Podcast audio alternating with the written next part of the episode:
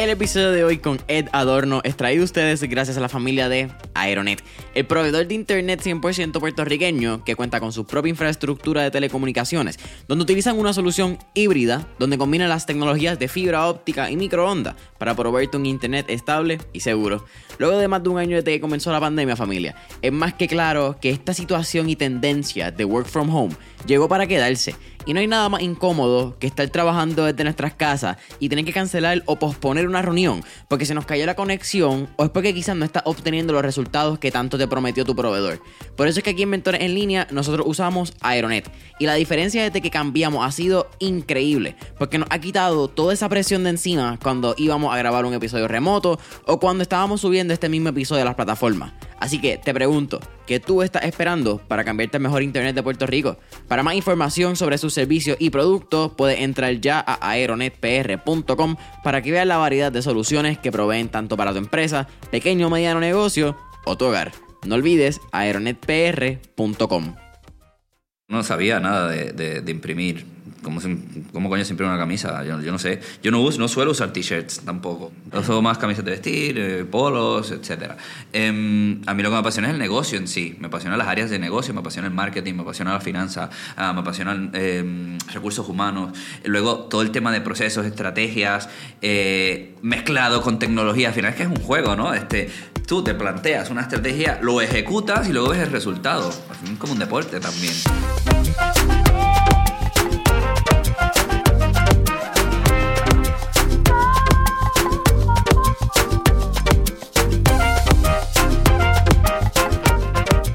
¿Qué es la que hay familia? Mi nombre es Jason Ramos y bienvenido a Mentores en Línea, un podcast donde hablamos con los empresarios e influencers responsables por las marcas más destacadas, para que así conozcas quiénes son tus mentores en línea.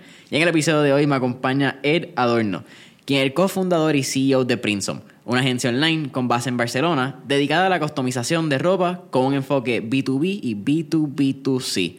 Ed, ¿qué es la que hay? ¿Cómo estás, Jason? Oye, Bien, un- gracias por tenerme. Oye, el placer es todo mío, aunque nos conocemos de antes y vamos a hacerle ese, ese shout out rapidito a, a Robert que nos conectó. Gracias Robert.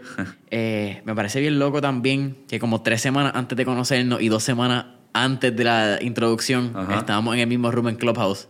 Eso Sí. fue un- una loquera, una flipa como ustedes dicen. Bueno, porque el, el- el- eso fue cuando estaba cogiendo toda la fiebre y todo el mundo estaba conectado y eh, eh, de repente empezaron a salir muchos canales puertorriqueños y como justo me venía para Puerto Rico por, por dos meses, pues me empecé a meter ahí para, bueno, pues conociendo gente y eso era muy divertido, en verdad no era nada serio, No. era, era chistes a full.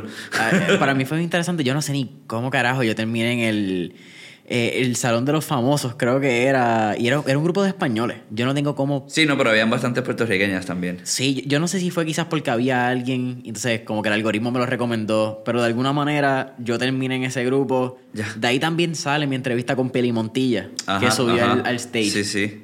So, una aplicación bien interesante. ¿La sigues usando? La, pues, mucho menos que las primeras semanas. Eh, el concepto inicial me, fascinó de primera. Dije, ay, coño, es como una radio, puedo hacer otras cosas mientras escucho. Estuve hablando en varias salas, de, por general en, en- en temas de emprendeduría y este tipo de cosas. Em, pero después de unas semanas que seguí entrando, ah, eh, era un self-promotion tan a full que en verdad, mira, na- me- dije, no, self-promotion, self-promotion por todos lados y nada. Entonces me quedo escuchándolo con cosas interesantes. Por ejemplo, el otro día estaba en, un- en uno de los canales que sigo, estaba el, el cofundador de Netflix. Ajá. Cu- ¿cuándo tú vas a escuchar al cofundador de Netflix a- a- así de directo Claro. dando el tipo de consejos que estaba dando en términos de, de, de entrepreneurship? Claro. Eh, pues súper interesante, estuve una hora y pico escuchando al cofundador de Netflix. Pues ese tipo de cosas para eso lo uso, pero ya no tanto para... Para términos de emprendeduría no mucho, más para yo aprender, Y tu consumir. yo consumir, exacto, aprender, consumir y luego pues más un poco de diversión. Sí, Pues, es que no, no, es- coincido contigo. Creo que la aplicación de momento se, se convirtió como que este nicho donde las mismas personas que te venden cursos pues, hacen su. En vez de hacerte un webinar gratis, simplemente hacen un salón en Clubhouse gratis y entonces ahí hacen la promoción. Pero concuerdo que, que hay ciertos momentos y ciertos salones, como esta persona, como la, el de Netflix. Yo estuve escuchando también a Chris Voss. Yo creo que tú estuviste en una sala con Puede él. ser. El de FBI Negotiator. Ah, sí, sí, sí. Y estuvo muy buena también. Y son ese tipo de personas que son inaccesibles. Igual cuando estuvo Joe Rogan. No sé si, si estuviste para Joe ese Rogan no, pero eh, eh, Grant Cardone lo he escuchado muchas veces. Este, Gary Vee también se pasa ahí. Gary Vee lo he escuchado muchas veces. Eh, este, el otro día estaba escuchando Ben Horowitz, de Ajá. los inversores en Facebook y tal, de, de, de Sequoia. Eh, buenísimo, claro, uno, uno- uno aprende mucho. Ahí, ahí no puedes ni levantar la mano, eso está desactivado, eso es para escuchar. Exacto. Pero bueno, está bien. Es un tipo de podcast. Es que también Sí, sí. Yo, me, yo me salí porque llegaba el punto donde de momento entraba a los salones y no es nada bueno ni malo. Quizás hay gente que le gusta, quizás hay gente que no. Eso es bien personal, ¿verdad? Como uno utiliza una red social, porque una red social yo creo al fin y al cabo. Pero llegaba a los salones y eran como que las mismas personas. Y de momento, después del tercer día, era como que, ah, sí, eh, para que yo quiera escuchar tu día a día, como que te puedo llamar o puedo estar contigo, me puedo contactar. Para mí el punto era Ya. poder conectar con otro tipo de personas o ecosistemas donde yo no tengo los pies en la tierra para entenderlo y poder consumir información. Pues curiosamente por eso fue que me motivé mucho al principio, porque me metieron en Clubhouse una semana antes de yo volar a Puerto Rico, ¿no? Eh, eh, como quería aprender un poquito más del ecosistema eh, de emprendeduría aquí en la isla, pues me empecé a meter más en grupos de puertorriqueños, no tanto en grupos De españoles o americanos. Eh, entonces lo utilicé para eso mismo, para pues conectaros con gente que normalmente no lo hubiese podido hacer de otra manera, eh, aprender un poco más, pues iba por ahí haciendo preguntas, eh, aprendiendo de gente que tiene pues startups aquí eh, y nada. Un poco de diversión y aprendizaje a la vez. Ya luego, pues, llegué aquí, un poco vacaciones, esto y lo otro, y ahí lo dejo un poco al lado, en verdad. Mira, tú trajiste el, el tema de España. Eres nacido criado en Puerto Rico, Sí. pero actualmente estás en Barcelona. Lleva 10 años, si no me 10, equivoco ya. 10 para 11. Yo nací, crecí en, en Trujillo Alto. A los 19 me fui a estudiar a Estados Unidos. Estuve unos 8 o 9 años por allá, Arizona, Florida, California. Y en 2010 me fui a Barcelona a hacer un MBA. Y en 2000, cuando bueno, acabé en 2011 y en 2003, o 2000, ya no me acuerdo, 2012, 2013 fue que fundé eh, Princeton. Y bueno, pues ya en agosto se cumplirán 11 años de, de estar en Barcelona. Eh, estos dos meses es la primera vez que vengo a Puerto Rico y estoy dos meses como en 15 años. Siempre vengo dos semanas en diciembre a visitar a la familia, muy rápido, etcétera. Y ahora pues nada, he aprovechado y no hay nada como casa. Casa siempre será Puerto Rico, ¿no? Aunque sí que llevo 11 años en Barcelona, se nota un poco el acento que llevo, etcétera. Pero casa es aquí. Eh, inclusive me interesa mucho eh, regresar en algún momento, aunque sea parcialmente. Pero bueno, esto ya veremos, ya veremos. Por ahora me vuelvo a Barcelona y sigo allí. ¿Te piensas quedar en, en Europa o piensas que en algún punto de tu vida regresas quizás a Latinoamérica, co- continente americano? Vamos a Um, ponerlo así. A Estados Unidos no me interesa en lo absoluto y no creo que vuelva. Eh, Ya lo probé. Bien, ok, check. Está bien, al que le guste no, no, no estoy juzgando nada. Para mí yo ya paso de Estados Unidos. Eh, no, me, eh, me quedo en Barcelona. Eh, sí que me gustaría un tiempo en Barcelona, un tiempo aquí en Puerto Rico. Serían, pues diría yo, mis dos hubs de por donde moverme. Creo que Puerto Rico tiene muchas oportunidades con el mercado latinoamericano sin tener que ir mudarme a Latinoamérica Claro. y también tiene muchas oportunidades con el mercado europeo, especialmente el español. Pero bueno, por eso me interesan estos dos hubs, por decir algo, localizaciones. Una, aquí porque es mi casa y, y, bueno, Barcelona también. Es tu segunda casa ya. Sí, sí, sí, 11 años, imagínate. Cuéntame, ¿siempre quisiste ser empresario? Porque estudiaste finanzas. Cuando, Sí. ti- Tiene que haber algún punto, o quizás es cuando, ¿verdad? Porque cuando uno entra a la universidad, ese periodo es bien raro. Uno quiere ser lo que los papás le dicen que uno sea en esos momentos.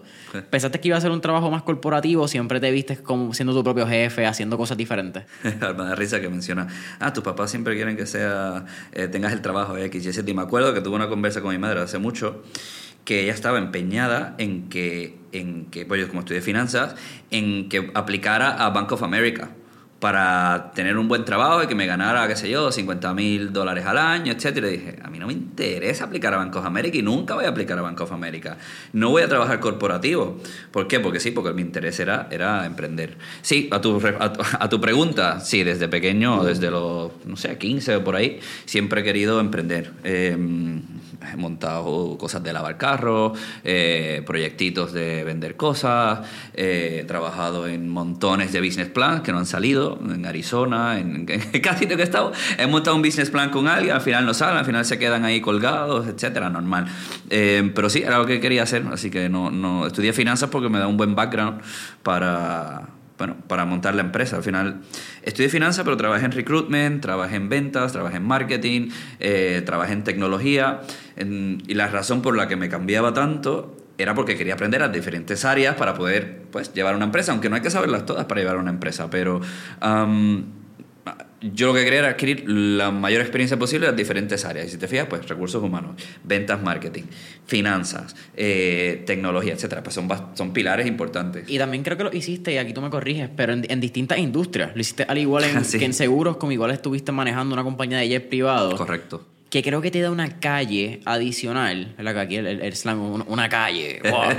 pero eh, te da una calle de poder bregar con la persona más seria del mundo, en buen español la más come mierda, hasta entender quizás la persona en, California que estuviste, que son backgrounds culturales bien diferentes, quizás pueden ser personas de Latinoamérica, personas que están action en el día a día como el grinding para sobrevivir. Sí, a ver, mi primer trabajo que fue, bueno, me gradué, fue como control financiero para una empresa, como dijiste, de aviación privada. O sea, nosotros manejábamos jets privados para high net worth individuals. O sea, imagínate, pues alguien que es dueño de un jet y no lo usa todo el tiempo y necesita una compañía que lo maneje. Nosotros manejamos todo el mantenimiento, el tema de pilotos y también lo alquilas. O sea, haces el chartering por el lado, con el mismo avión. Entonces, pues como dijiste tú, pues el tipo de, cliente con el que trabajas es uno. Luego ya en California, cuando me mudé, estaba en, seguros e inversiones en, la localidad de Anaheim, donde trabajábamos más con un mercado pues, latinoamericano, eh, diría yo de... Mm, low, low class, low middle class, por ponerlo definitivo, y ahí pues trata de venderle a una persona que casi no tiene para pagar el alquiler que gaste en inversiones o que gaste en un seguro de vida. Eh, pues claro, como, como marketer te las tienes que generar un poco de cómo le vendes esto a estas personas, cómo lo traes a que, a que vengan.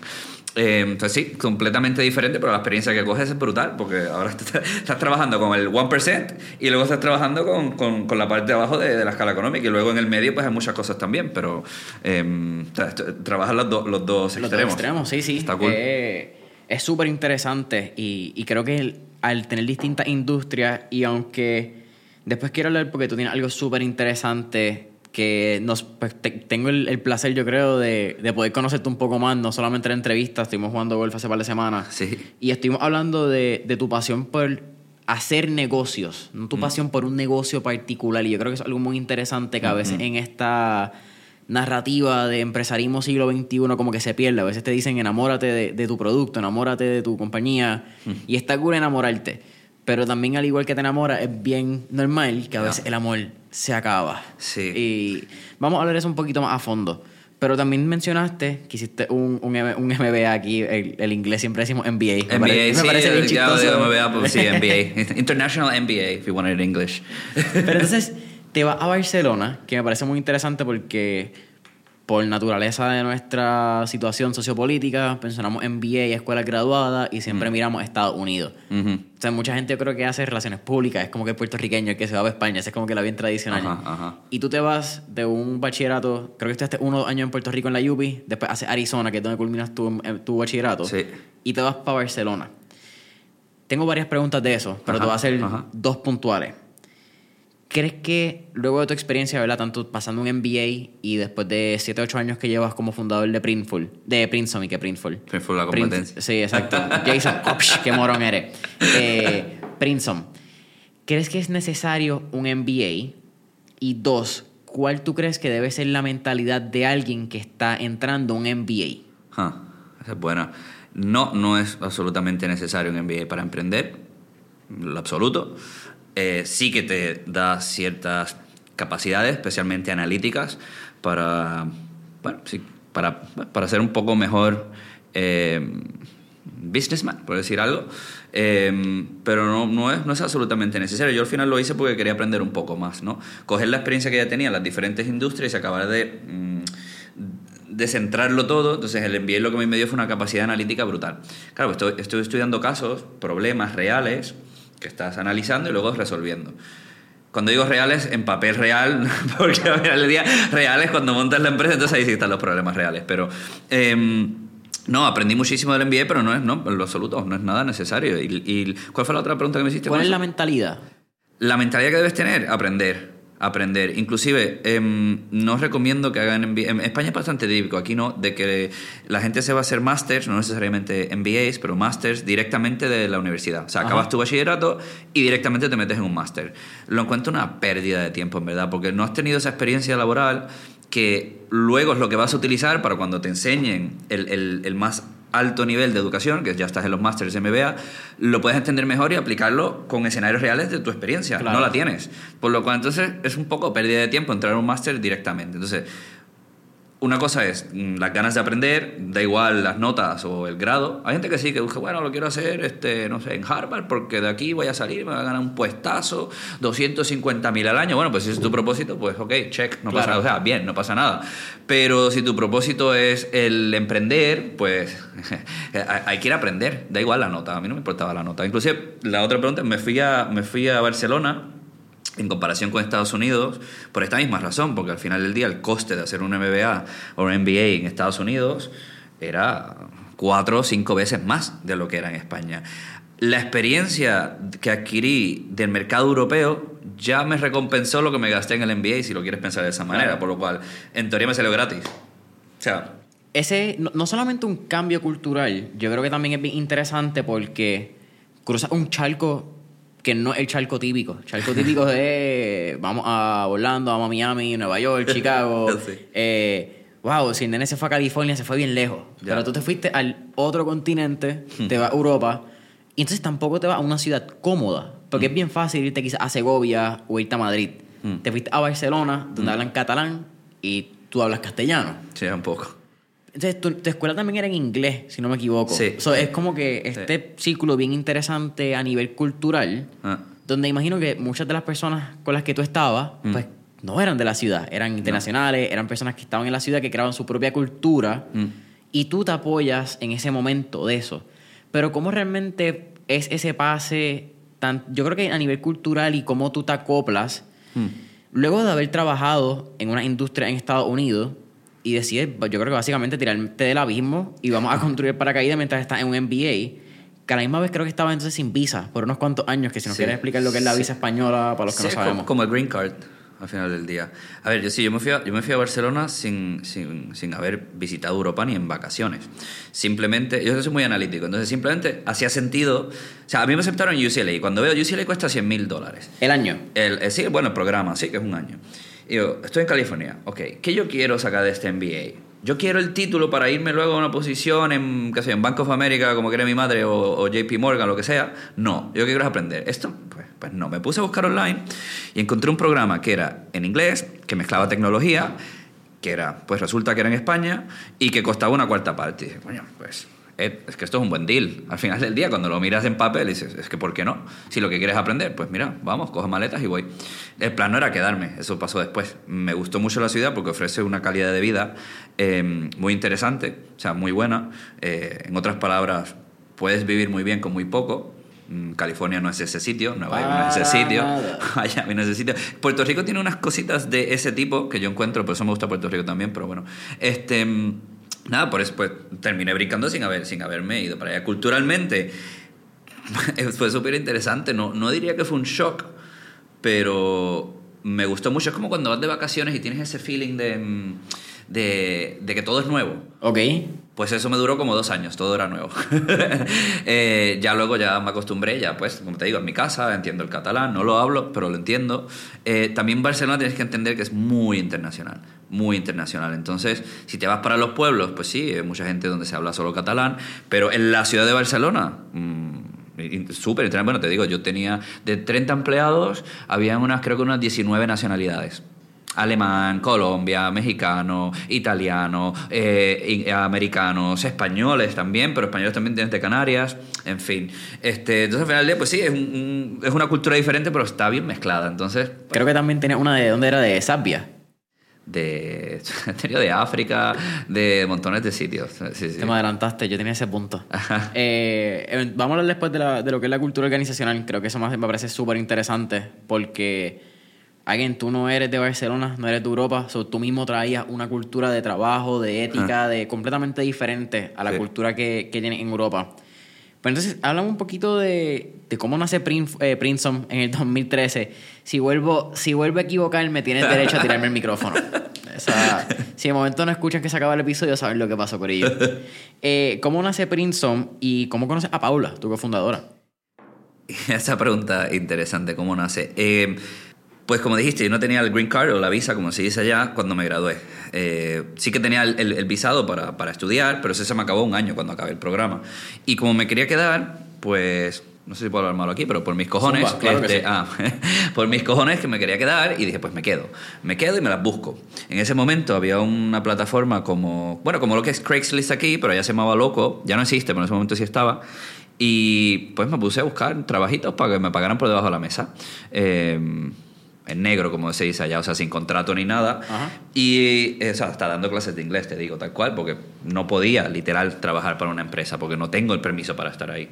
Em, entre esos trabajos encontré una oportunidad haciendo un- una pequeña consultoría con una empresa dentro de la industria de de e-commerce e impresión que el tío llevaba, el tipo llevaba, qué sé yo, como ocho años o algo así, tratando de levantarla, facturaba como unos 250 mil, 300 mil, tendría tres empleados en ese momento.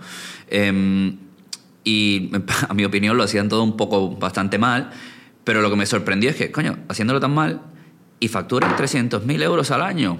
Aquí hay un, un potencial de optimización. A mí me Claro. encanta optimizar las cosas. Digo, aquí hay un potencial de optimización brutal. Pues empecé a ayudar ahí y nada, cogí la experiencia un poco, bueno, experiencia, la- la- el conocimiento de la industria y vi una oportunidad de, de- de, bueno, coño, esto puedo montar algo dentro de, la, de esta industria que es- tenga un poco mis valores de culturales y de trabajo y de customer experience especialmente que he adquirido en América implementarlos en Europa, que el Customer Experience está a otro nivel, mucho más bajo que el de acá, y, tirar por ahí con el tema tecnológico y Customer Experience nos daría una ventaja competitiva. Me junté con Paula porque yo de diseño no sé nada, eh, o bueno, sé muy poco, ahora sí sé un poco más, pero en ese momento no sé nada. Eh, y mm, una muchacha súper trabajadora, nos llevamos súper bien, trabajamos muy bien. Sí que ella va por área de diseño, pero toca temas de marketing, toca otras cosas, nos complementamos muy bien. Entonces, nada, le dije, oye, Pablo, ¿qué te parece si, si montamos este, una empresa dentro de esta industria, etcétera, etcétera, etcétera? Dijo que sí, por ahí tiramos. Empecé a escribir un business plan. Mm, tendría ese business plan, no sé. Uno que funcionó. bueno, el, lo menos salió al aire. sí lo, sí lo- yo el otro día lo encontré de casualidad y lo estaba leyendo. Y vaya, el forecast de ventas que yo me puse el año uno es una, como se dice ahí, una flipada, una loquera. Una flipa. Pero es normal, es normal que uno haga el, el- el primer año muy ambicioso y diga, está, es normal, como todo. Pero luego lo vas ajustando, o sea, el plan sí que funcionó, lo que estaban los forecasts estaban pues elevados, como, como cuando haces tu primer negocio. Te crees que vas a vender 2 millones el primer año y a menos que tengas mucha suerte, esto no- no es tan fácil. Pero tú crees que eso es necesario? Quizás ese forecast tan elevado porque, y esta es mi opinión, ¿verdad? Desde afuera, yo Mm. creo que cuando tú tienes un tipo de forecast así, también denota un, un- un alto ego del bueno, como que quizás una, no, no quiero llamarlo ego porque el ego tiene una, una connotación negativa, pero una confianza en ti mismo y quizás en el negocio de que va a funcionar. Debe haber quizás algo interno que tú sabes que no va a funcionar así. A mí, sí, sí, a, sí. A mí, bueno, eso ya al mes 6 ya lo sabes más o menos, porque si, si, si tu forecast era de un millón y en el mes 6 estás en 100 mil, pues, hostia, ya, ya mm, va a ser muy difícil que llegues a ese millón. Eh, a mí me gustan los targets un poco altos, pero también soy realista, entonces hago targets medios y hago targets bajos. Eh, el alto lo hago porque a mí me funciona como mi target óptimo, o sea, me da una motivación de que eso es lo que yo quiero alcanzar y cómo yo trabajo y las cosas que hago para llegar a ese target. ¿Te has leído 10X, el libro de Gran no? No, no lo he leído. Pues mencionaste Gran Cardone ahorita y bueno, ese los, libro cu- los cursos y esto, pero me lo apuntaré luego. me parece mucho ese- eso que estás Ah, sí. hablando. Pues yo me pongo de target el más, el más optimista posible y trabajo para eso, pero también siendo realista y conservador, me hago mis otros planes, el del medio y el de abajo, porque entonces ya sería un poco foolish de solo hacer el top y ir a top y que si no sale, no sale y seguir dándole ahí eh, a ese plan, que es que no, que no, que no da. Pues vamos al del medio o vamos al worst case, que espero que, o sea, que se espera que no, pero a veces pasa que tienes que ir al worst case ese año o ese quarter o ese semestre. El episodio con Ed continúa en menos de un minuto, pero antes, quiero hablarte de nuestro auspiciador, Diet Home, la compañía número uno de dietas personalizadas que se adaptan a tu presupuesto con comidas frescas y no congeladas. Lo maravilloso de Diet Home, familia, es que aparte de traerte la comida fresca y que tienen delivery en todo Puerto Rico, Diet Home se asegura de que puedan mantener un estilo de alimentación saludable y balanceado. Pero si me preguntas a mí, lo más cool que tiene Diet Home es que te abre la cabeza a un mundo de oportunidades cuando viene el menú. Suena bien loco, pero no fue que hasta que yo comencé con Diet Home que probé lo que es la lasaña de berenjena y corillo, el que no la haya probado, hágase el favor usted mismo y pruébela, porque es que está increíble. Y si tú sigues estos próximos 5 pasos, tú también puedes comenzar tu nuevo estilo de alimentación hoy. 1. Entra a diethomepr.net o baja su aplicación en el App Store. 2. Elige el plan de tu preferencia. 3. Dale checkout y completa tu orden. 4. Espera en la comodidad de tu hogar o oficina mientras hacen tu entrega. Y 5. Disfruta de la fresca y rica comida que Diet Home tiene para ti. Para más información, entra ya a diethomepr.net o llama al 787-754-5616. Hablamos un poco más de, de Princeton y, y algo bien interesante que también lo estábamos hablando aquel día es que tú tienes un enfoque bien particular con el uso de la tecnología. Yo creo que a veces con, con los startups, por alguna razón, quizás por la misma novela de que lo, qué sé yo, quizás desde 1999, ese dot-com bubble donde se formaron todas estas grandes compañías que actualmente pues, son los unicornios del 2021, la gente piensa que el negocio es la tecnología. Y en este caso, tú usas la tecnología como casi un método de, de catapulta. ¿Entiendes? Cómo la tecnología puede exponenciar un negocio que en itself es bastante tradicional, ¿me entiendes? Ajá. Es la impresión de camisa. Sí. Pero ustedes han desarrollado este modelo y una tecnología que no es el, bueno, es el negocio porque es lo que ayuda, pero no es como que este sol del universo donde todo gira alrededor de tecnología. Ajá. Sí, a ver, es como nosotros, como digo yo, we leverage technology para hacer lo que hacemos. Lo usan para optimizar. Para optimizar, creamos nuestra propia tecnología, pero para optimizar procesos. O sea, nuestra tecnología mm, de cara al cliente no la ves. La sientes porque es parte del customer experience que estás, eh, que estás ex- experimentando como cliente. El que te puedan dar un presupuesto en minutos cuando llamas es porque hay una tecnología detrás que permite a la account manager hacer esto. Eh, esto para órdenes más complejas. Si necesitas 10.000 camisetas para un evento y llamas, me lo invento, de Coca-Cola, porque trabajamos generalmente con empresas grandes, pues esa manager te puede dar una información mucho más rápida y luego la producción de esas 10.000 camisetas es mucho más rápida. Eh, entonces la tecnología, tanto propia como eh, contratada, nos permite hacer este tipo de cosas. Lo que pasa es que el cliente no lo ve. Y a simple vista no se ve. A simple vista, pues se ve como un negocio un poco más tradicional e-commerce, pero por detrás no lo es. Lo dijiste tú, optimizar procesos a full. En una industria anticuada, pues el optimizar procesos nos permite elevar el nivel de customer experience, que al final del día es nuestra ventaja competitiva más grande. El customer, ¿tú, ¿Tú consideras que el customer experience es tu negocio, per se? Mm. El customer experience es uno de los elementos más importantes del negocio, eso sí te digo que sí, y muchas de las cosas que hacemos van atadas al customer experience. Pero lo más importante del negocio es la optimización de procesos que hay detrás. El, el tema de impresión es muy complejo. Lo que hacemos es muy complejo, es decir, ahí la cadena de producción eh, conecta vendedores de prendas, que hay múltiples, de múltiples tipos de prendas, de colores, de materiales. Ya te digo prendas, más regular. Parece que me río. Pero no, ropa, ropa. es que prendas en Europa y aquí ropa. Cuando, cuando, la- la- cuando compras las prendas, que nosotros la- el sistema las compra del distribuidor de ropa, se las envía al impresor, que hay múltiples impresores. Uno imprime cantidades grandes en serigrafía, que es una técnica. Otro imprime en digital, que son cantidades pequeñas. Bueno, y eso todo con tecnologías que se hace muy rápido y lo, y lo, y lo conjunta para que el cliente pueda recibir su ropa mucho más rápido que la competencia. Claro. Para que esté más informado, mucho mejor que la competencia. Tenga no relativamente mejores precios porque somos de los más caros, est- estamos un- en un rango de precio alto, pero es lo que tienes que pagar por el servicio que se te va a dar. Y la calidad también, me imagino que También, entonces... sí, claro, claro. Ok, dos cosas. Eh, digital, eso es también lo que se conoce como en inglés DTG, Direct to Garment. Sí. Ok. Mm. Eh, entonces, segundo, mencionas lo que es este proceso, ¿verdad? Y la cadena de suministro, la cadena de producción de una camisa. Mm. Para el que no conoce, ¿cuánto es el tiempo promedio de, si, si vamos al típico, ¿verdad? Al que compañía llama a... Bueno, tiene que primero conseguir las camisas. Si no, tiene que conseguir a la persona que quizás imprime que te puede conseguir las camisas. ¿Cuánto es ese tiempo promedio? Y entonces, ¿cuánto lo hace? Que tú estás mencionando en minutos. Que lo hacen tus representantes de ventas, pero me parece curioso porque en una entrevista mencionaste que eran más casi como consultores de ventas. Sí, sí.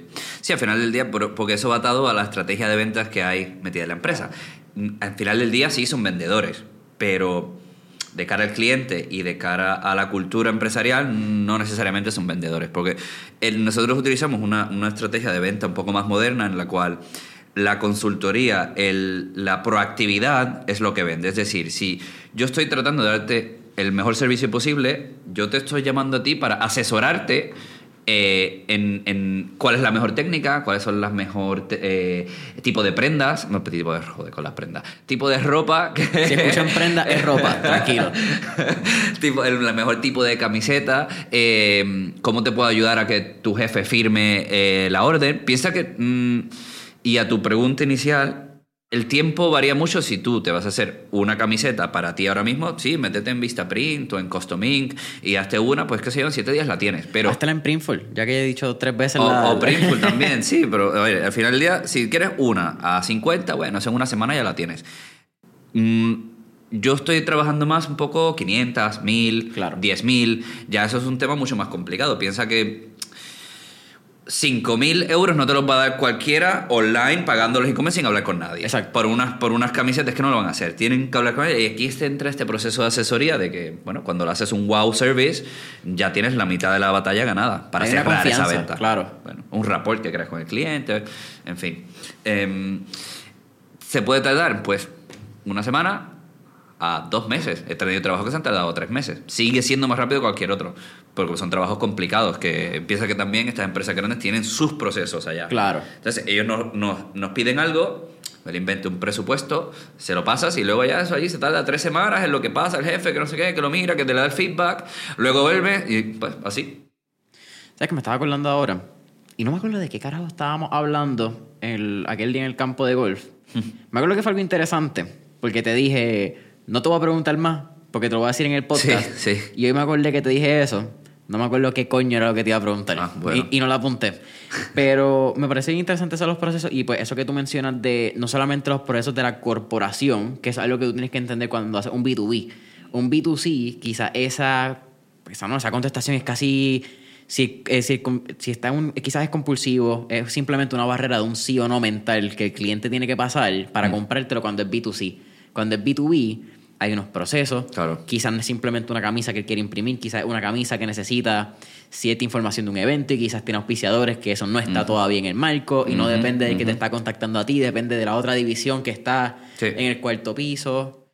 So, es, es medio interesante es esa, esa conversación porque quizás la venta no es tan fácil y requiere más follow-up, Que también requiere unos procesos, sea en un CRM, sea Ujú, un ujú. entrenamiento de ventas también, Sí. que otro proceso que la gente quizás no entiende Ajá.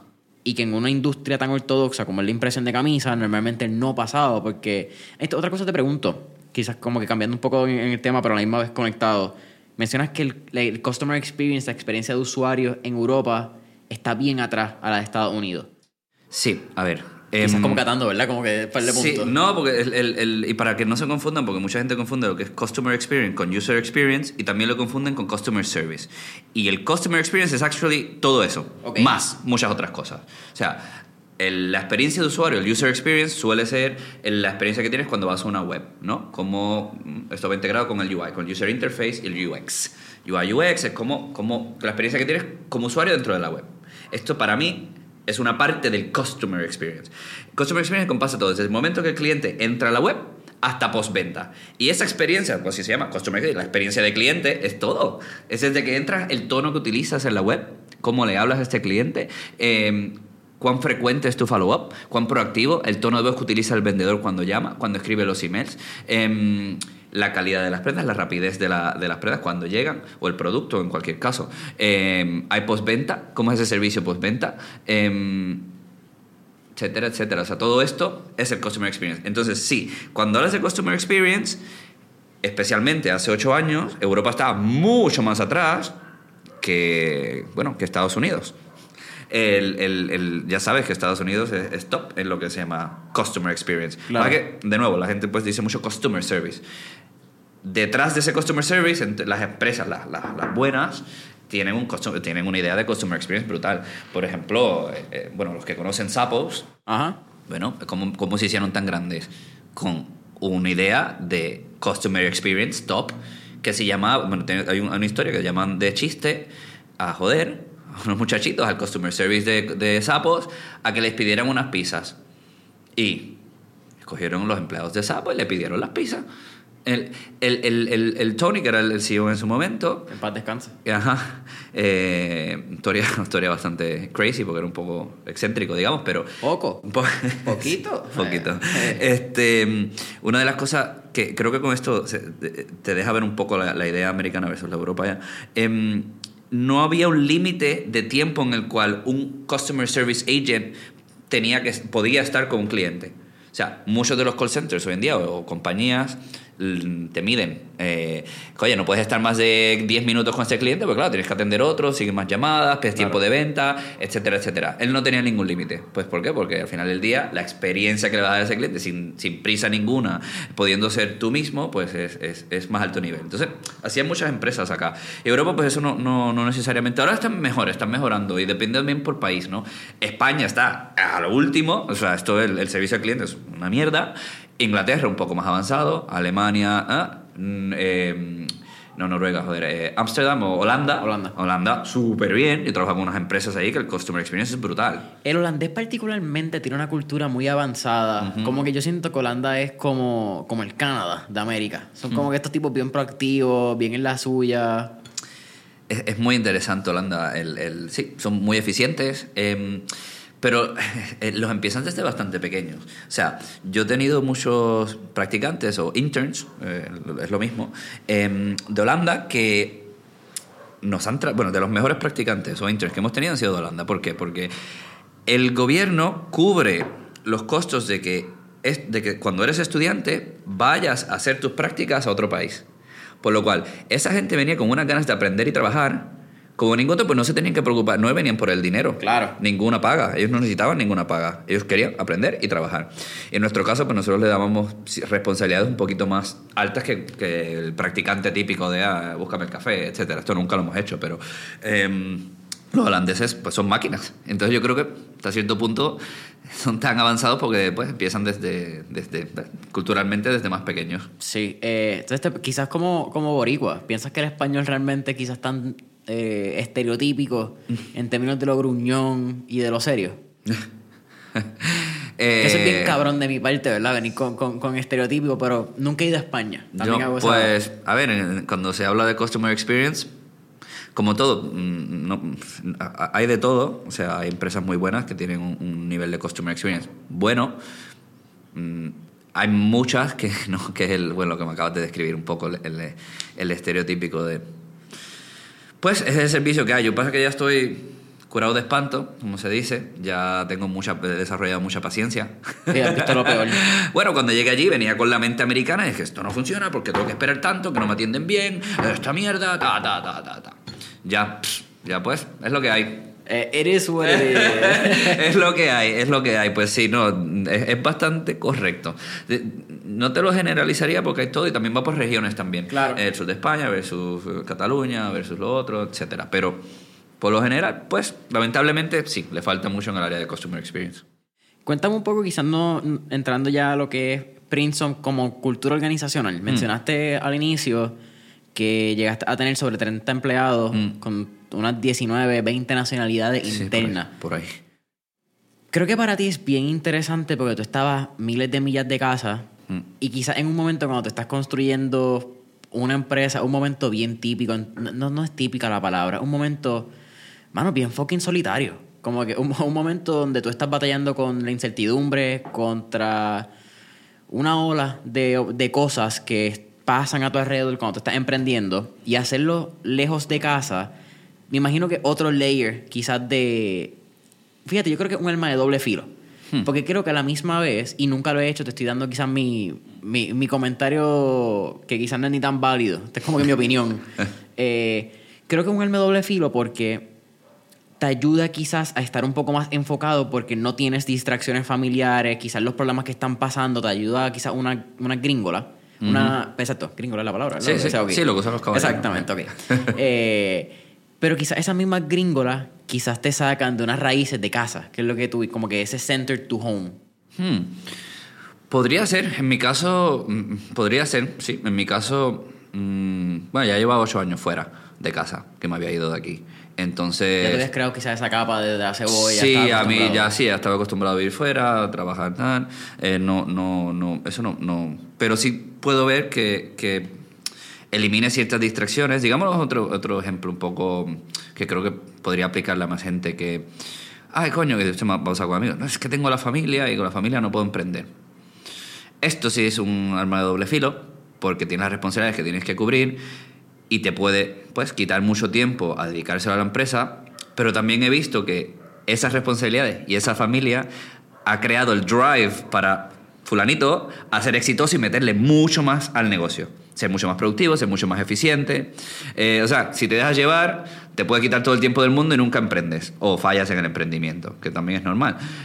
O la puedes utilizar como un, un- un- super drive. Claro, como petróleo, ahí dándole... ¿no?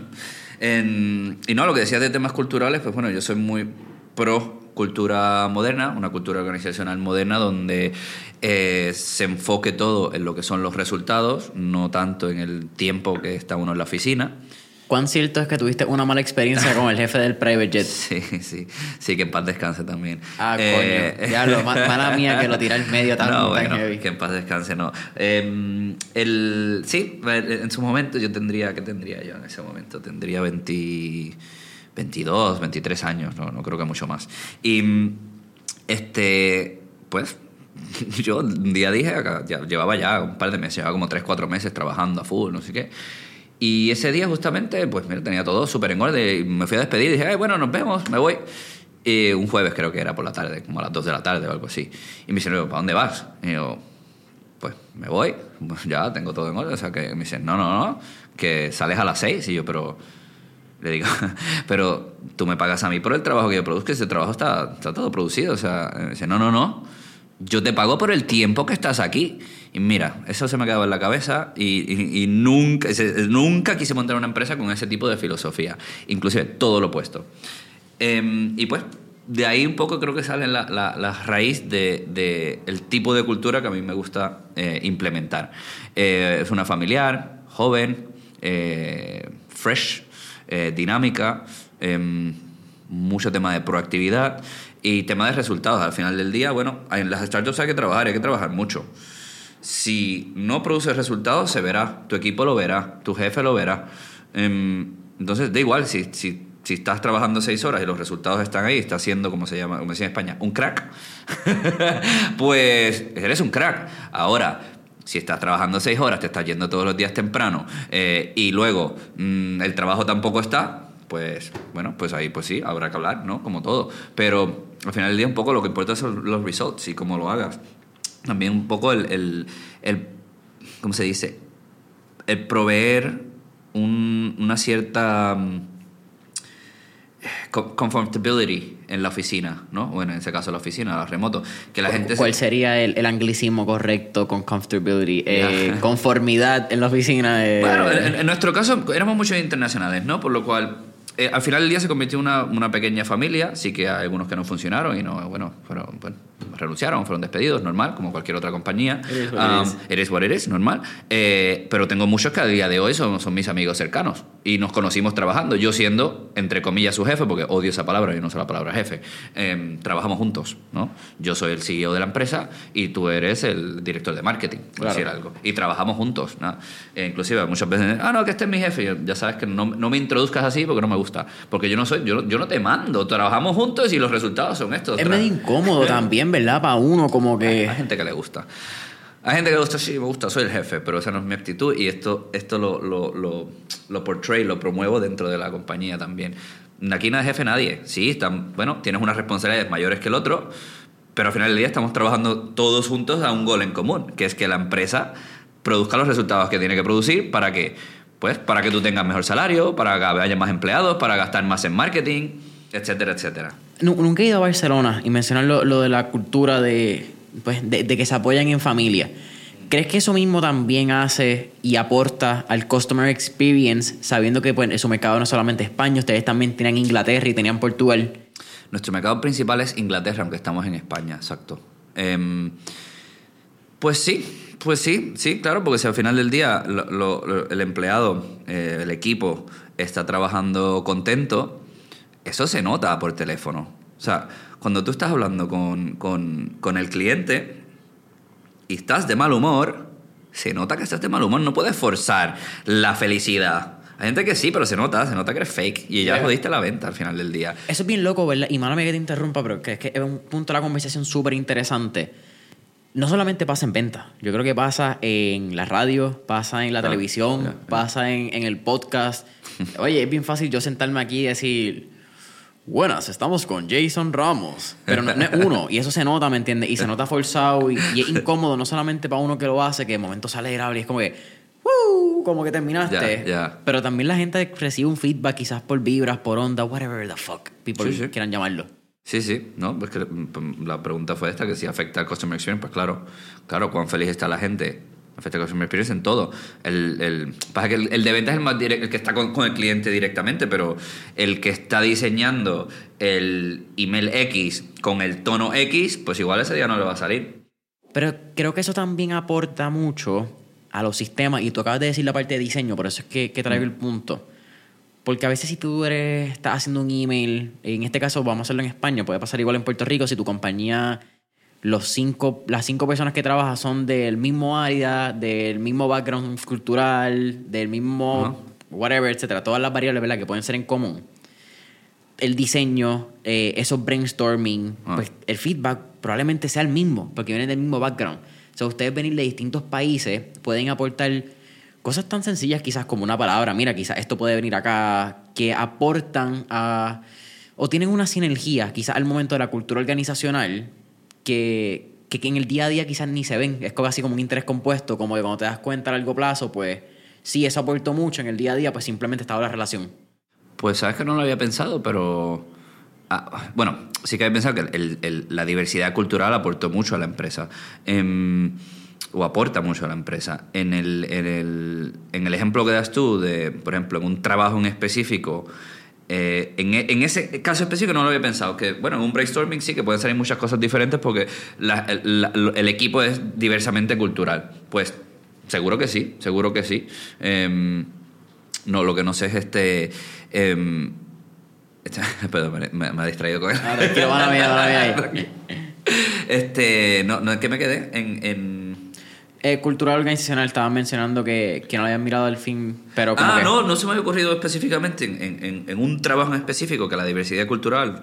eh, pues fuera tan potente, pero ahora que lo mencionas, pues sí, seguro, seguro que habrán salido montones de cosas que hicimos bien, que en gran parte en el background of it eh, tenía que ver porque había mucha diversidad y cada uno aportaba sus cosas. Al final del día sí que trabajamos muy bien en los diferentes equipos, se trabajaba muy, muy bien. Salían cosas muy chulas, pues mira, a ver, es que es muy intangible, que no, igual no se va a poder medir exactamente Sí, cuál no. fue la contribución de esa diversidad cultural, cuál es la contribución de la felicidad en el trabajo. es tan difícil porque no tiene un KPI ni un OKR que puedan medirlo, ¿me A entiendes? mí me Eh, encanta medirlo, me encantan los KPIs, me encanta OKRs, bueno, porque con esa información puedes hacer muchas cosas, pero ¿cómo mides? Bueno, pues lo puedes medir, hoy en día hay muchas herramientas, hay... ¿Pero hay- qué vas a medir? Ah, bueno, hay- nosotros Sentimental value. Bueno, hacíamos, hacíamos ciertas. Yo hacía ciertos reviews, ciertas eh, sesiones, eh, algunas anónimas, otras directas, donde se tocaban diferentes tópicos de.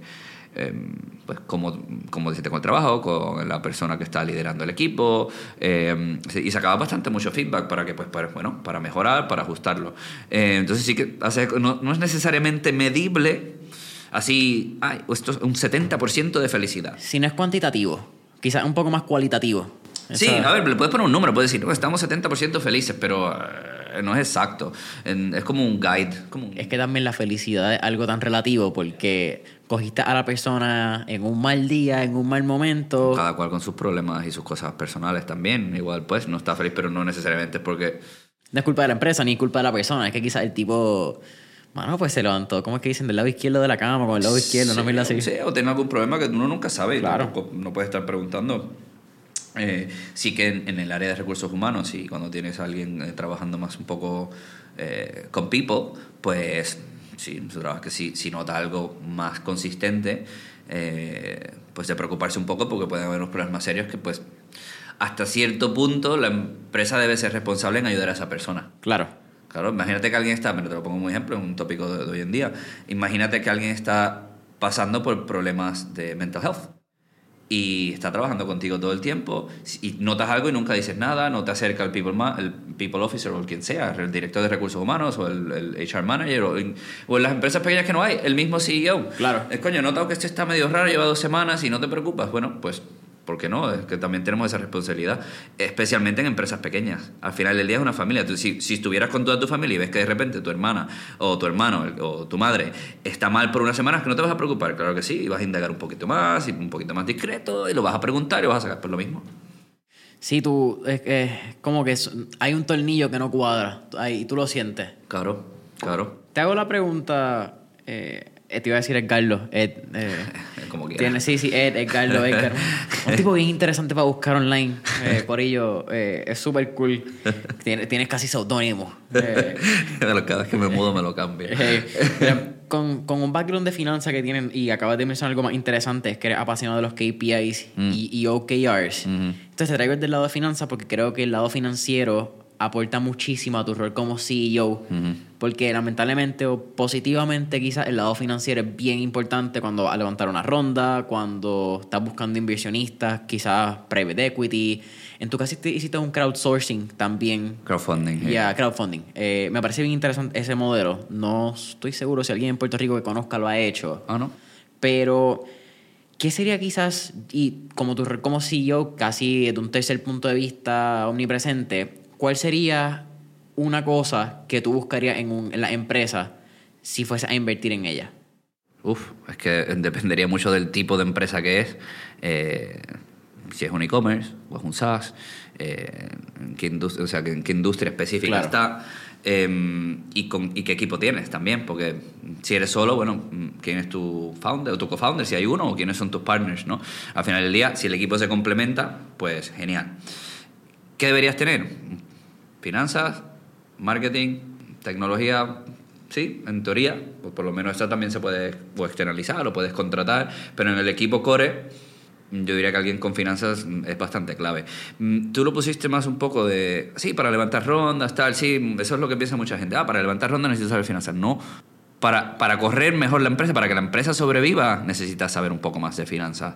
Mm, ¿cuánto- cu- creo que el 90% de las, de las startups fallan el primer año, ¿no? Mm, Es, un- porcentaje muy, Bien, muy sí, alto. sí.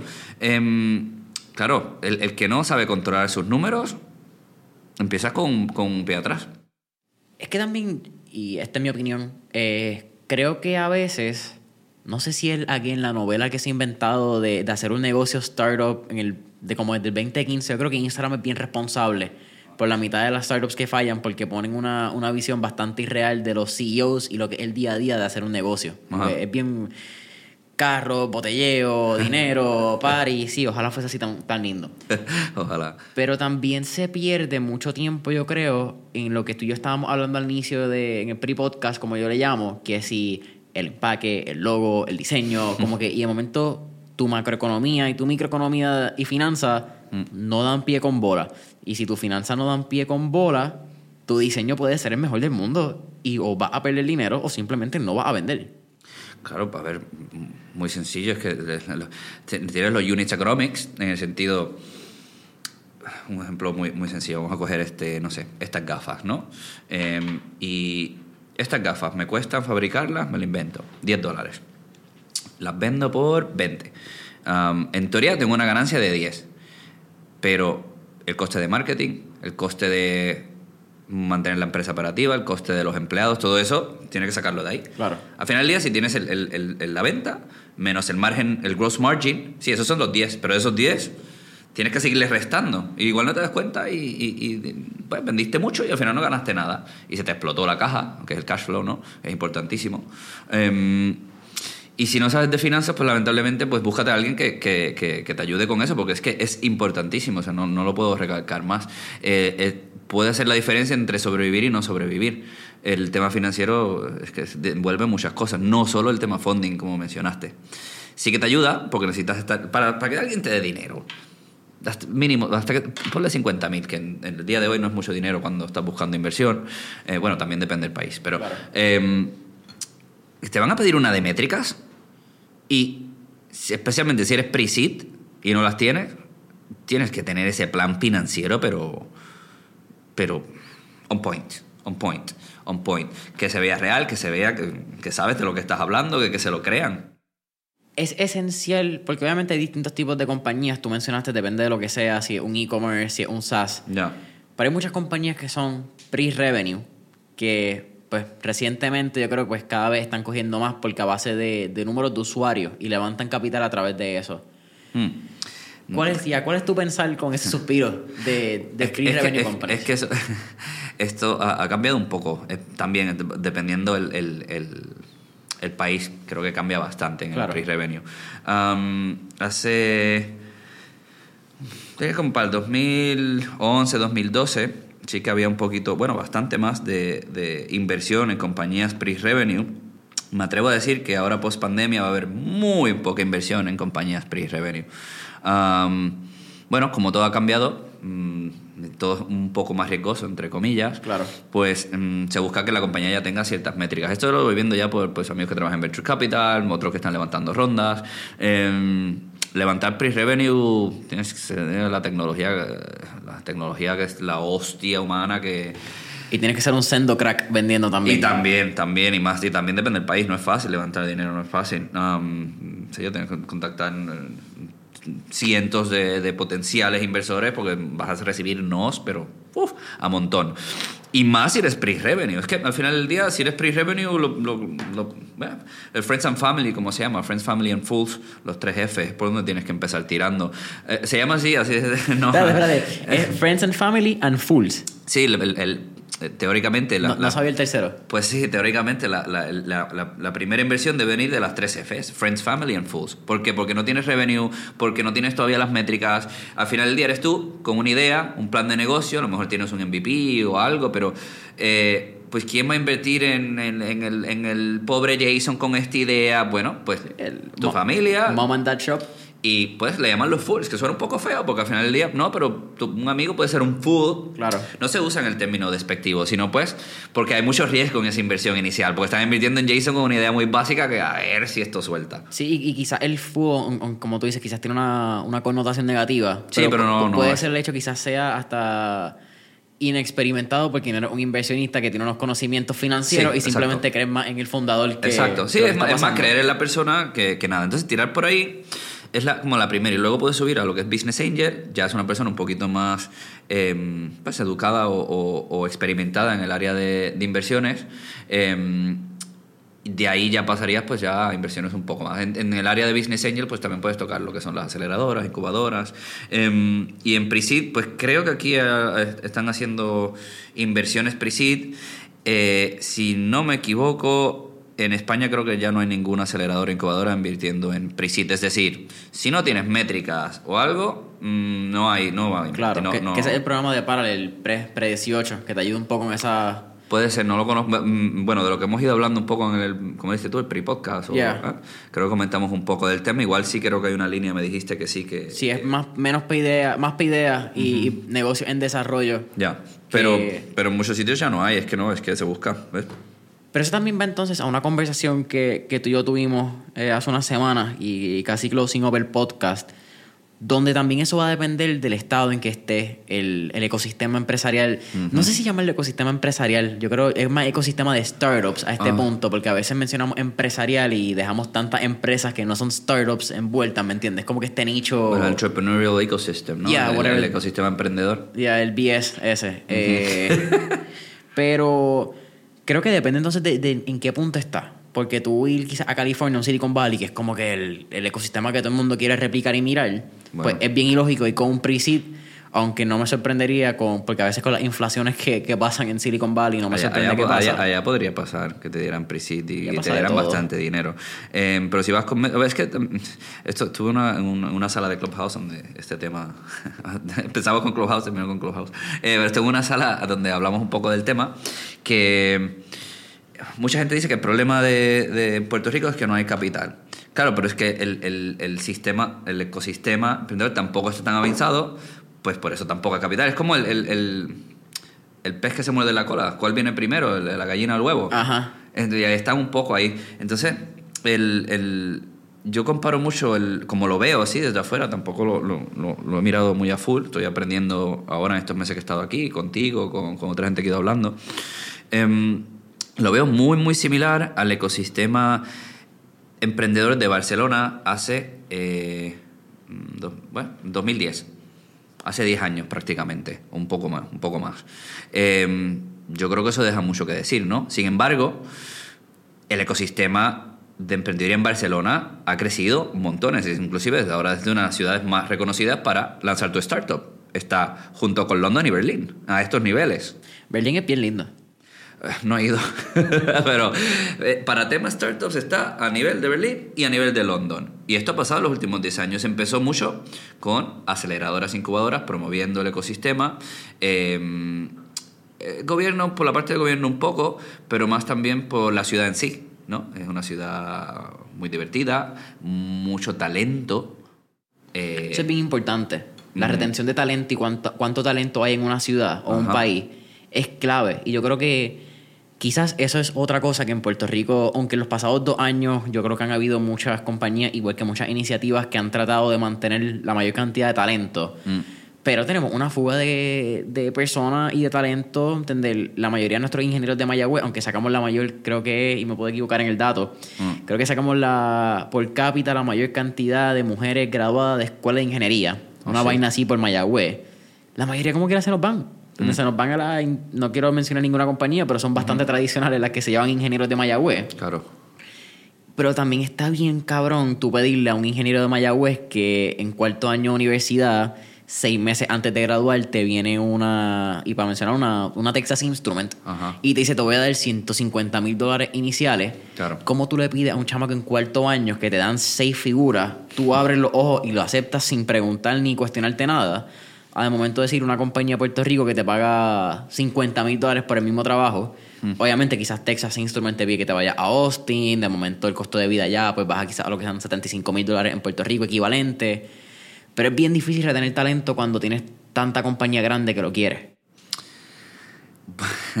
Sí, pero eso queda en, en- en- en, pues, en la cultura del- del- de la ciudad o del país, de que aquí, pues, de nuevo, todavía falta, pero creo que están dando algunos pasos correctos, podrían hacer un poco mejor.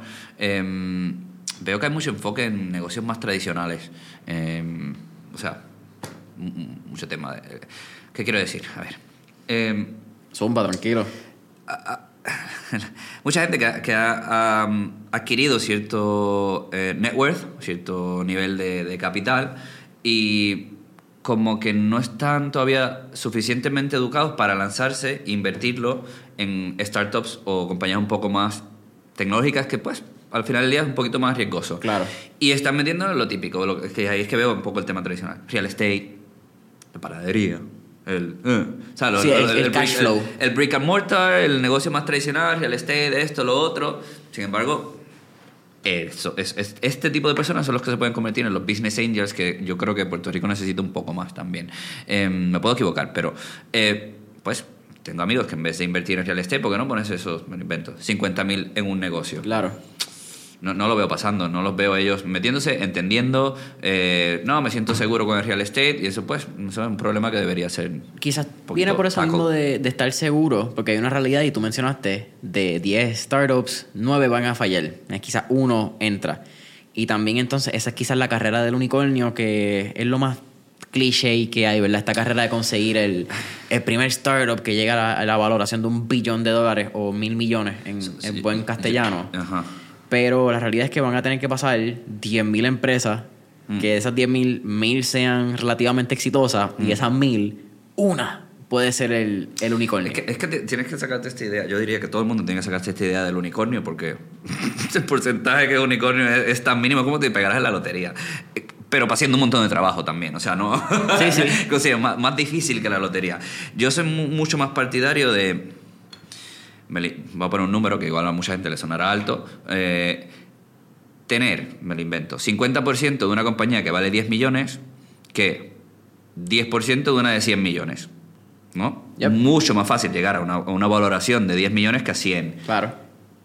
Y al final del día, pues mira, es que es, es- es una suma de dinero interesante, ¿no? A ver, si quieres llegar a 100 millones porque tienes una visión extraordinaria de salvar, bueno, depende del negocio, ¿no? Algunos quieren salvar el planeta, otros quieren eh, mejorar la calidad de vida de las personas y ya pues son proyectos un poco más ambiciosos, ¿no? Claro. Pero hoy en día es que puedes pensar en proyectos un poco más de, mira, no, yo quiero vender esta empresa, pues me la invento por 5 millones. Bueno, pues esto en 5, 6, 7 años se puede hacer. Mm, no tienes que estar 20. Sí, no eh, tienes es mucho más factible. No eso. tienes que soñar en Sí. el unicornio. ¿Para qué? Puedes, hacer un negocio. Yo estoy muy partidario, es lo que trato de hacer con, con mi empresa. Yo no espero llegar a 200 millones en facturación. No me interesa, inclusive. Ah, yo cuando llegue a cierto punto, la vendo y hacemos el próximo. Lo que estábamos hablando, que es, es tu pasión por Mm. hacer negocios, no tu pasión necesariamente por imprimir camisas, porque ni siquiera tú eres un tipo que está con la máquina de serigrafía, ni, ni en esta vaina. Yo no sé, yo no sabía nada de, de- de imprimir. ¿Cómo, cómo coño se imprime una camisa? Yo, yo no sé. Yo no, uso, no suelo usar t-shirts tampoco. Ajá. Uso más camisas de vestir, eh, polos, etc. a mí lo que me apasiona es el negocio en sí. Me apasiona las áreas de negocio, me apasiona el marketing, me apasiona la finanza, ah, me apasionan eh, recursos humanos. Luego todo el tema de procesos, estrategias, eh, mezclado con tecnología. Al final es que es un juego, ¿no? Este, tú te planteas una estrategia, lo ejecutas y luego ves el resultado. Es como un deporte también. Así es que yo lo veo y es lo que a mí me gusta. Mira, por ejemplo, ayer estaba en un restaurante en, en- en Condado. me dio risa porque en el baño tenían un- una foto de promoción con dos hamburgers que le dejaron la, la cajita como si lo compraras en Amigo. Y ese era el marketing que ellos tenían ahí. Te vendemos estas dos, estas dos pedazos de carne por 14 dólares, no sé qué, como si. Prime, prime beef, no sé qué, con la foto de, de la cajita. O sea, literal, la cajita esta negra, el, el como si la compraras en Amigo. Bueno, coño, este. mm, Maquilla la comida, por lo menos, como que cosas, algo. cosas muy básicas, nada, pero veo tonterías así todo el día todo el, todo, todo el tiempo porque pues detallitos de, ay coño, esto lo haría mejor, ah, esto lo mejoraría así, esto lo mejoraría asado. Así funciona mi cabeza. Está súper interesante porque lo ves como un deporte. Y, y yo creo que hay lo que pasa con los deportes. Por, por más cliché viene. el- el- hoy el episodio de que Jason se fue a lo cliché siempre. Eh, Michael Jordan, tal ejemplo. Michael Jordan tiró 10.000 tiros y falló 30.000, no sé qué carajo, y metió 5.000 en finales. Y eso es lo que todo el mundo se acuerda. Ajá, ajá. Pero la gente no ve cuántas veces falló y la gente no ve el entrenamiento. Y yo creo que esa es la parte behind del negocio que tú estás mencionando, que también es como un deporte de A-B testing. Vamos a ver si esta estrategia funciona y si no, pues cómo lo hacemos mejor. Y si llegamos aquí, pues, what's next?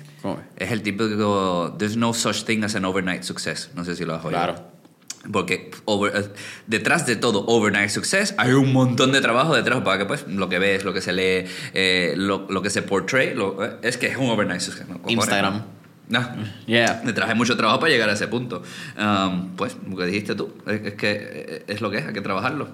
Sí, es que aquí en la gente, el- yo lo llamo el... in- Incluso debería buscar, nunca he buscado esto en Google, quizás lo leí alguna vez y después cogí que es mío, pero yo lo llamo el Shiny Object Syndrome. Es como Ajá, que... Ajá. Como si fuese tan fácil hacer un negocio, pero es bien fácil poner una foto y eso es lo que la gente dice y por eso yo creo que hay un afán de hacer tu negocio en el 2021. No hay nada bueno ni nada malo. Yo pienso que todo el mundo debería hacer un negocio para que sepan cuán difícil hacerlo y aprecien el pana que lo está haciendo. No solo el pana, aprecien su... Para los que trabajan... Si vas a trabajar luego en una compañía, que aprecies un poco la, la compañía en sí o, a- o al que te está liderando. Coño, hasta la Eh, panadería de la esquina que le compra el pan. Tienes un poco más de respeto. Pues claro, claro. Brother, para mí ha sido un placer. Siempre al final tenemos cuatro preguntas. Un poco más relax ya fuera de negocio. Ajá, ajá. Casi preguntas rápidas de fuego. Ok. La primera. Si pudieras montarnos en este trip de Back to the Future y estar en un DeLorean, ¿a qué época, década o periodo histórico te gustaría ir y por qué? a, a los 90. ¿Por qué? Eh, tengo muchos recuerdos de los 90. Bueno, pues crecí en los Ajá. 90. Eh, cuando. Hasta cierto Mira, te voy a explicar como ejemplo. Cuando yo viajo de vacaciones, me gusta ir a sitios un poco más. Pues, eh, Colombia, Cuba, eh, eh, donde desconecto el internet por completo y viajo como si estuviera en los 90. Es decir, no uso el GPS, pregunto por direcciones, eh, no hago ningún plan, pregunto, hablo con la gente y pregunto un poco. em, ¿Qué vas a hacer ese día? ¿qué, qué me recomiendan que haga ese día? Al- a la persona local. Entonces me voy un poco, de nuevo, como a los 90. No tengo el celular. Bueno, lo tengo, pero lo dejo en donde me esté quedando. Y suelo solo usarlo si alguna emergencia o algo que lo necesite, pero está completamente apagado. Volviendo a los, a los 90. No sé, como que tengo mucha nostalgia con, con esa época. Pre-tecnología.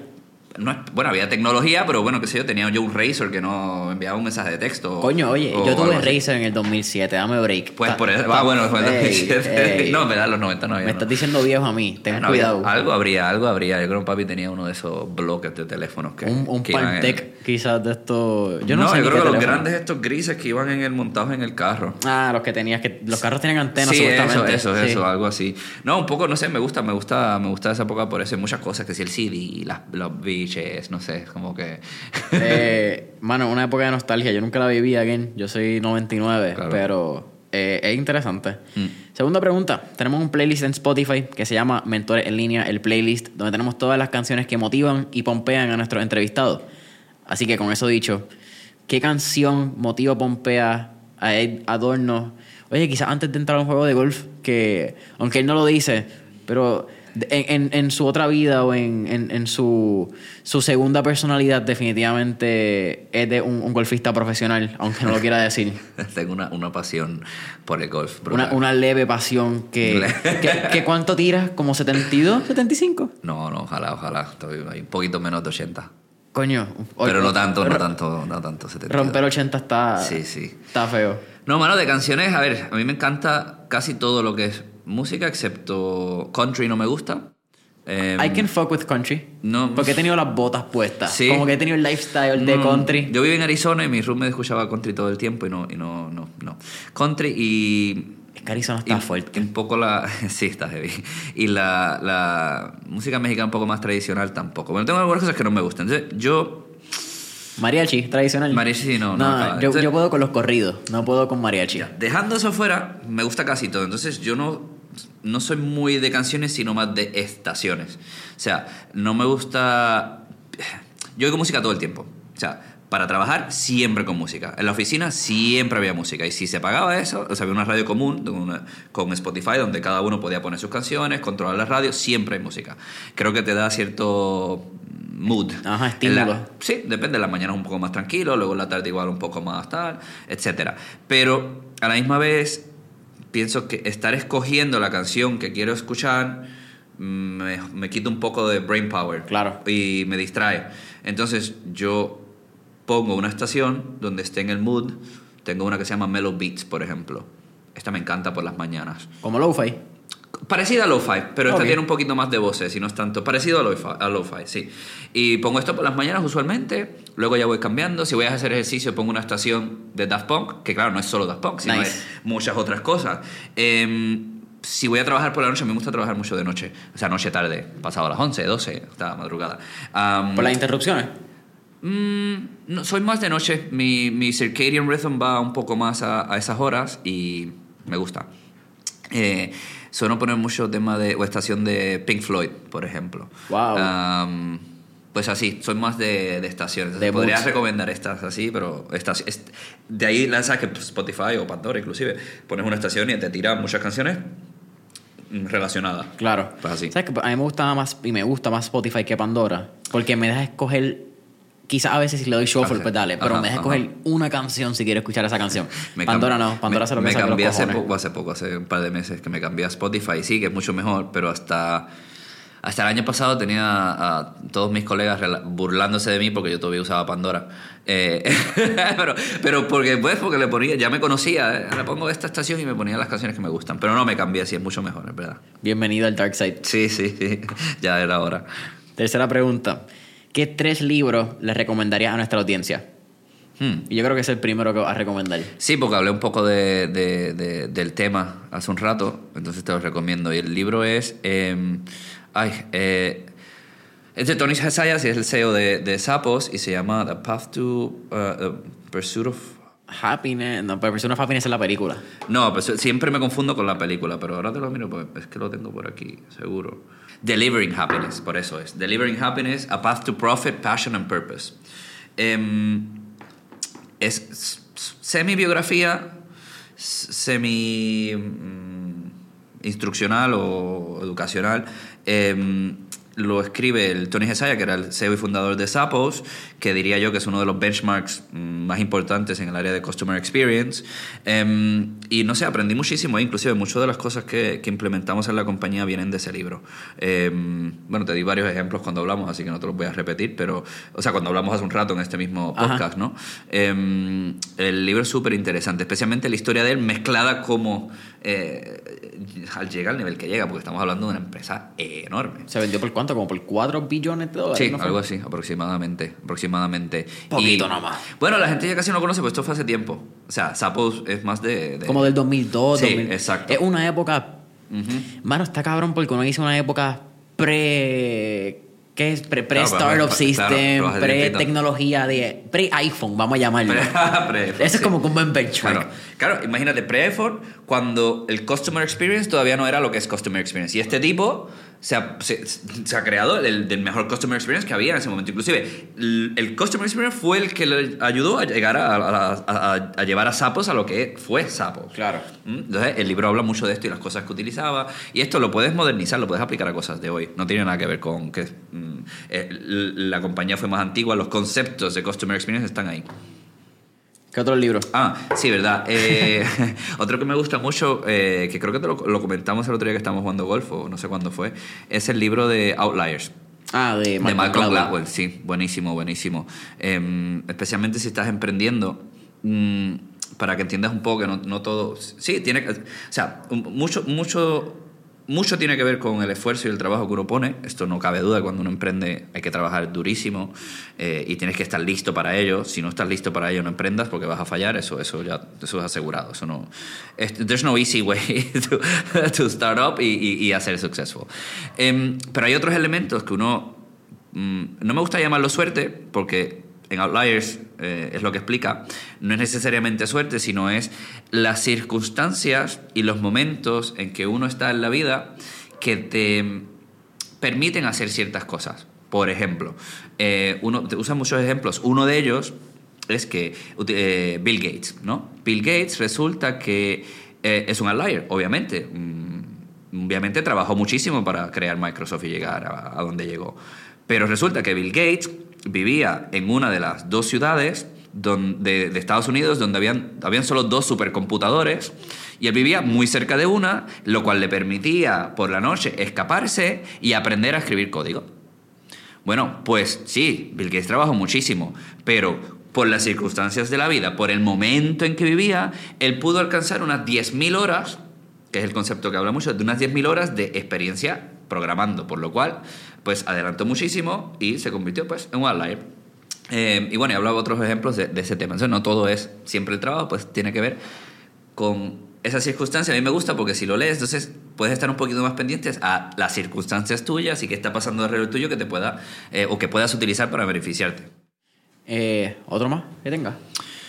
Que ese de The Outliers, by the way, nunca me he leído Malcolm Gladwell. No, me encanta. Pero... Otro más. um, Actually, ayer me leí eh, Tim Ferriss. Tiene el libro Ajá, Tools ajá. of Titans. bueno, pensaba que ibas a decir the 4 Hour Work Week. eh. Eh, bueno, nunca me lo he leído No tampoco. lo he leído porque I don't think there's, there's no such thing as for an- a 4 Hour Work Week. Sí, es el concepto- no, no, no me convence. Pero tengo que darle, fíjate, tengo que darle el, la- el, el aplauso, las dos manos, como queramos decirle a, a Ah. Tim, porque es más un concepto, el, el Four Hour Work Week realmente es, es ese título que él puso de, de headliner, que es lo que capta. Ajá, ajá. El concepto, tengo entendido por lo que he leído, tengo más Tools of Titans, que lo que hace es haga distintos excerpts y preguntas de sus entrevistas Ajá. y las pone en un compendio eh, y lo divide por tres áreas: salud, eh, wealth, riqueza y conocimiento. En. Wise, eh, en knowledge, creo que una cosa así. Hmm. Pero el concepto de 4 Hour Work Week es más como de designar cierto tiempo a cierta actividad como tan pendeja como contestar el email. Pero en Ajá, vez de contestar ajá. el email todos los días, pues tú lo haces dos veces por semana, media hora le dedicas. Eso es como que un Sí poquito, obviamente enmarcado en un- negocio bien diferente, un Ya, poquito ya. más nómada, un poquito Ya, más ya. economía. Sí, no, cons- estoy estoy seguro que a alguna gente, a mucha gente le podrá haber ayudado. Claro. Eso, en mi opinión, en mi estilo, no, no, no me encaja. Sí, es que también es como me que bien- encantaría, pero es, no. es bien salesy, es como que es estilo ideal de vida. Ya, ya. No, a ver, otro libro va a sonar un poco cliché, pero mm, mm, me fascinó tanto. eh, y es la biografía de Steve Jobs, pero la que escribió Walter Isaacson. Porque hay bastantes, hay varias. Esta es la gorda. La gorda. Yo me lo leí ¡pum! en un fin de semana. Eso es una Biblia. Es una Biblia. Es una Biblia. Mucha gente, se, supongo, se habrá visto la película y dice, no, no, no, no, no. El libro, ahí sí que están lo- los detalles. Y Walter Isaacson me gusta porque es muy real, porque sí que sigue a Steve Jobs por mucho tiempo. Y eh, él es reconocido por escribir biografías, pero on point, no Claro. nada de. Nada, Fantasía. nada cosmético, pero está puesto como está puesto. Y, y es brutal la historia de este tipo. De nuevo, otro outlier, pero, pero buenísimo, en fin. Sí, no, te diría esos tres por ahora. Uno más para business, el otro general y el otro, bueno, diversión. No, me encanta. Ed, última pregunta. ¿Qué tip o recomendación le daría a cualquier escucha que quizás está empezando su startup o está con esta idea de empezar un startup? Mm. Esa es buena. Bien Eh, fácil, pero bien directa y bien complicada, ¿ves? ¿verdad? Sí, sí. es que, bueno, de- depende de la situación de cada uno, pueden ser consejos muy, muy diferentes, ¿no? Lo que sí es que hay- obviamente hay, hay ciertas denominadores en común que deberían tener cuando a la hora de emprender em, compromiso o commitment, o sea, lo mismo, ¿no? Creo que, creo que commitment es compromiso, ¿no? Em, tienes que tener commitment con, con no tan solo con la idea, porque la idea puede cambiar, pero commitment al, al trabajo. Mucha gente, luego cuando empiezas y ves que es difícil, te quitas. Eh, gente que tiene un commitment ahí duro. am, se va a sonar cliché también, ya que dijiste que es el episodio de los clichés. Pues, Sí, no, eh, que- eh, hay que tener un thick skin también, porque no, no es fácil, no, especialmente los primeros años suelen ser muy duros. Es un roller coaster emocional bastante heavy, por lo cual tienes que estar preparado para, para esto. Em, no todo es financiación. Mucho emprendedor también se enfoca que ah, necesito el funding. Si tuviera ese funding, yo haría esto. Muchas veces con casi nada de dinero puedes probar tu idea, puedes ver si funciona. Em, así que no, no todo es funding. Mm, mira bien quiénes son tus partners, que sean complementarios, te asocies con las personas correctas. em, que eso luego puede traer muchos problemas o te puede hacer mm, muy exitoso. Yo creo que es importantísimo eh, escoger bien a los partners y, y que se complementen bien. Muchas veces la gente se escoge porque son amigos y no necesariamente porque, porque son buenos partners, ¿no? Am, bueno, puedo seguir hablando aquí mil cosas más de, de cuando vas a emprender y, y- y- pero de ahí con esas yo creo que ya, ya podrían tener en mente para empezar. Brother, pues me ha sido un absoluto placer. No No, solamente igual. tenerte aquí en el podcast, coño, tenerte en Puerto Rico. Sí, sí. Eh, y again, nuevamente gracias a Robert, creo que la conexión estuvo súper cool. Eh, espero poder coincidir en Barcelona pronto. Bueno, pues bienvenido y a- allí yo estoy. El que me quiera buscar online y, y esté por ahí de vacaciones, invitarme un café, eh, pues en confianza, allí estaré. Espero que... pues, mi plan es venir un poquito más a menudo a Puerto Rico, ahora, ahora que, bueno, la pandemia ha forzado un poco a más trabajo remoto. Así que yo creo que estaré un poquito más por aquí, así que no- nos veremos seguro. ¿Dónde pueden conseguir Printful? Eh, Printful, me cago en el... ¡Boom! Tírame con el micrófono. Diablo, estoy, estoy cabrón al final del episodio. Eh, No, mucha gente se confunde, no te preocupes. No, y, y como que era interesante porque tú dices que es la competencia, pero... Un poco, pero es la competencia de nuestro modelo B2B2C. Exacto, que es lo que están hablando, que no hablamos mucho, pero en, No, no en impresión mucho, on demanda, yo creo Sí. que el, el lado que hace súper interesante a ustedes es un B2B, porque esa es, es otra idea de negocio, es otra mentalidad. Sí, y- es el modelo on demand tal cual, que es en verdad es el futuro de Dali. Y supongo que hay mucha gente que quiere emprender por esa vía de, de, de, bueno, de, de vender diseños y creatividad, pero no quiero tener inventario, no quiero manejar logística, y ahí nosotros encontramos y creamos una solución tecnológica, pero no pasa nada. No, Esto es- lo, lo- lo hablamos después. es- es otro podcast y, y como que eres cantazo me lo vas a darle fuera del aire. Pero ¿dónde podemos conseguir Princeton eh, online? Y cualquier persona que quiera contactarse contigo. Bueno, eh, lo pueden buscar princeton.com. Lo único es que nosotros en, en- en- en Estados Unidos no vendemos nada, simplemente es en Europa. Pero si me, me pueden contactar conmigo en LinkedIn, me busquen directamente. Eh, Clubhouse también. Ah, Clubhouse, ¿cierto? Twitter no tengo. Eh, o por email, que está debe estar Está en en, Princeton. Sí. Boom. exacto. Familia Mentores en Línea, saben que pueden conseguir a Mentores en Línea en Instagram y Facebook como Mentores en Línea. Dale subscribe, cinco estrellitas, deja tu comentario, review en Apple Podcast, follow en Spotify, comparte el episodio cuando lo estés escuchando, tagga Mentores en Línea y hasta la próxima.